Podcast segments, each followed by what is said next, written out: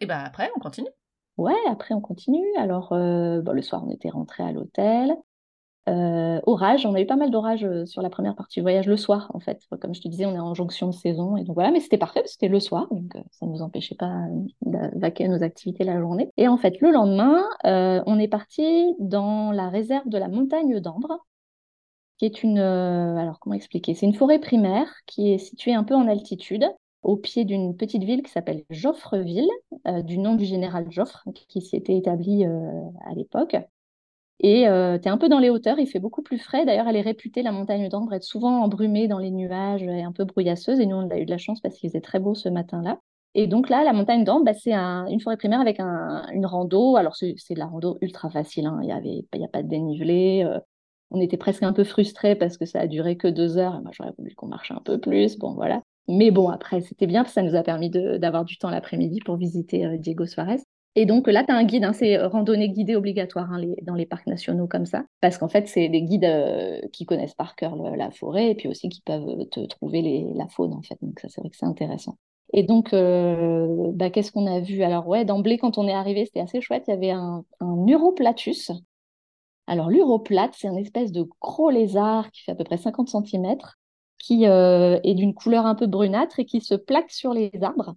D'où le mot platus, tu vois, il est, il est, complètement à plat, là, comme un lézard écrasé. Ouais. Et en fait, bah, c'était super intéressant parce qu'il nous expliquait, d'abord, il n'y en a que, que là, hein, enfin, dans, que à Madagascar. Et donc, il nous expliquait que c'est une petite bestiole, euh, ça pour les enfants, c'est super chouette parce qu'ils ont plein d'anecdotes sur le comportement animalier. Et donc, il expliquait que là, quand il y a l'aigle, enfin, ou les rapaces qui, qui arrivent, qui sont les prédateurs de ce lézard, en fait, il se détache de sa queue et du coup, la queue tombe au sol. Lui, il est souvent en l'air sur des arbres assez hauts. Et donc, le fait que la queue tombe au sol, c'est un leurre. Et le rapace pense que c'est la bête. Donc, le rapace fonce sur le bout de queue qui tombe. Et l'uroplatus est sauvé. C'est malin. Ouais, c'est malin. Non, mais surtout qu'il y avait vraiment de. Ouais, c'est dingue. Enfin, bon, la nature est comme ça. Hein. oui, mais. Enfin, imaginez une queue détachable, enfin, franchement. Et voilà, système de queue détachable qui te permet de piéger ton ennemi, c'est quand même génial. Génial. Bon, voilà, on a appris plein de petites choses comme ça. Et surtout, ce parc, il est réputé pour euh, héberger le plus petit caméléon du monde. Voilà, qui s'appelle Bruchesia minima. Et quand j'avais lu ça, j'avais dit non, mais je veux voir le plus petit caméléon du monde, quoi. bah oui, mais alors plus petit, c'est déjà pas très grand quand même. Alors, il y a plein de variétés. Hein. As des, la moyenne des caméléons, je sais pas, je pense que ça fait 25 cm, peut-être 30 cm. Tu as des caméléons géants à Madagascar, on en avait déjà vu il y a 10 ans, qui font franchement 50 à 60 cm. Ah oui, là, c'est gros, ouais. Mhm. Et là, lui, le, plus petit, bah, il fait euh, entre 1 et 2 cm, pas plus.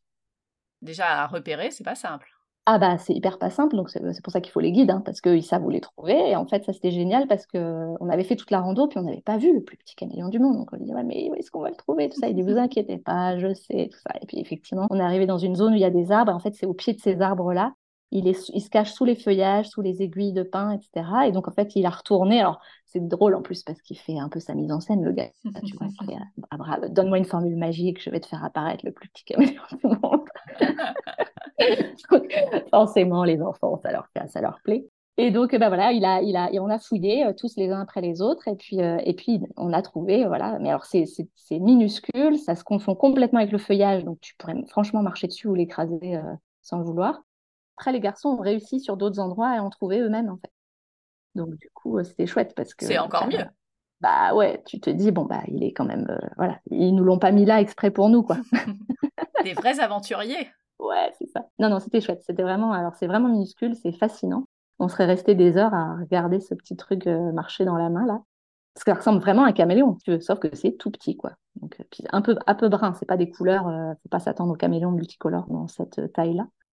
Ah bah c'est pas drôle alors s'ils sont pas multicolores. Non, il est pas multicolore. Il est tout, il est tout brun, tu vois, dans des tons bruns et ouais, Et voilà. Mais par contre, quand tu le regardes bien, bah, il a vraiment la petite queue enroulée du caméléon, ah, les petites pattes du caméléon, tout ça. C'est assez rigolo. Les enfants n'ont pas essayé d'en ramener dans leur poche? Non, ça va. Ou toi d'ailleurs, parce que c'est toi la passionnée. Ouais, j'aurais pu, tu vois, mais non, ça m'est même pas venu à l'idée. Hein. bon, bah donc petit, enfin courte randonnée, mais intense.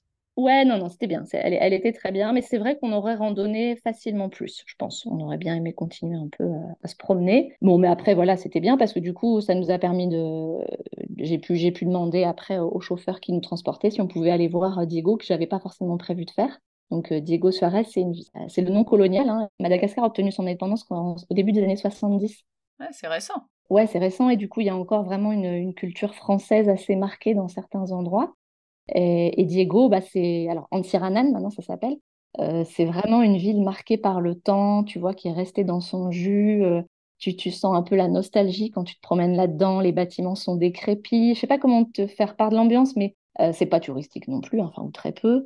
Mais tu, tu te promènes, il n'y a rien à faire de précis dans cette ville. Juste te promener, voir les vestiges des, des anciens bâtiments coloniaux, c'est beau dans, dans, son jus, quoi. Il y a ce côté, euh, c'est très coloré, euh, c'est vieilli. Je te dis, c'est vieilli, c'est décrépit, mais c'est assez joli. Donc c'était c'était un petit, petit balade de fin d'après-midi assez agréable.